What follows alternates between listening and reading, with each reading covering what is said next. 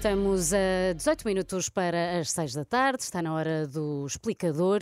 E no explicador desta tarde vamos falar do fim do cabaz de bens essenciais com IVA zero. Ora bolas. Chegou ao fim mesmo. Hoje é o último dia da medida. Amanhã, 46 categorias de produtos já vão ter novos preços.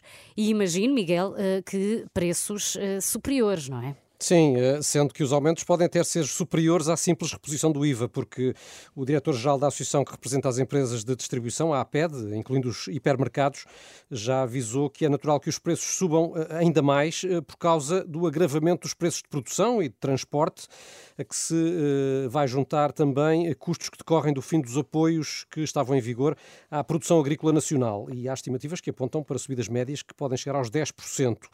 Ora, se os preços aumentassem só valor do IVA, na maioria dos casos, eh, estas 46 categorias de produtos teriam um acréscimo de 6%, não é? que foi o, o IVA que foi retirado. Eh, embora, em alguns casos mais raros, como por exemplo nos óleos alimentares, o aumento seja superior porque uh, são sujeitos à taxa de 13%.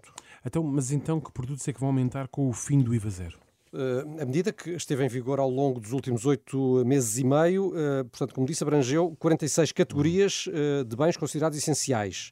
E na altura, se bem te recordas, foram escolhidos tendo em conta o cabaz da alimentação saudável do Ministério da Saúde e os setores da produção e da distribuição alimentar sobre os produtos mais consumidos. E são cereais, laticínios, frutas, leguminosas, legumes e hortícolas, carne e peixe, gorduras e óleos e ainda atum em conserva, os ovos de galinha, bebidas, iogurtes de base vegetal e produtos sem eh, glúten para eh, doentes celíacos. Hum. Portanto, no fundo, são estes os produtos que durante este período beneficiaram do tal IVA zero. Período que durou oito meses e meio, Sim. não é? E os consumidores sentiram de facto na carteira os efeitos do IVA zero ou nem por isso, Miguel?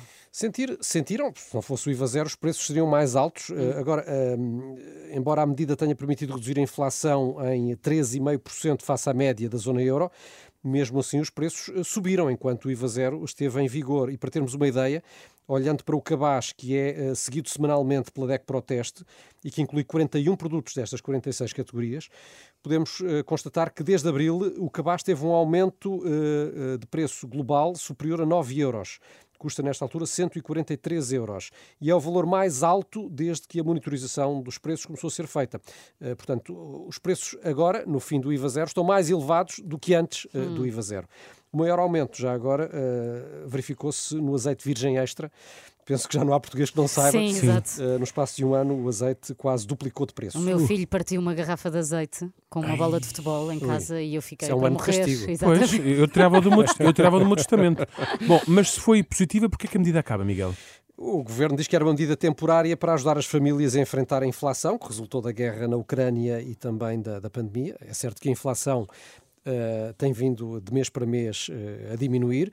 Uh, para este ano está prevista uma medida de valor equivalente, já não é, é universal, hum. é o reforço das prestações sociais das famílias mais vulneráveis, é uma medida que vai abranger cerca de um milhão e meio de pessoas e tem um valor total de investimento por parte do Estado na ordem dos 550 milhões de euros. Então amanhã, assim, de repente, todos os preços já vão estar atualizados, é isso já sem IVA zero? Sim, é, é, é o que garante a APED, portanto é, é de facto mais provável. Aliás, o IVA zero não acabou logo no primeiro dia do ano, exatamente para as empresas uh, de distribuição terem tempo de atualizar o pressário e os uhum. sistemas informáticos.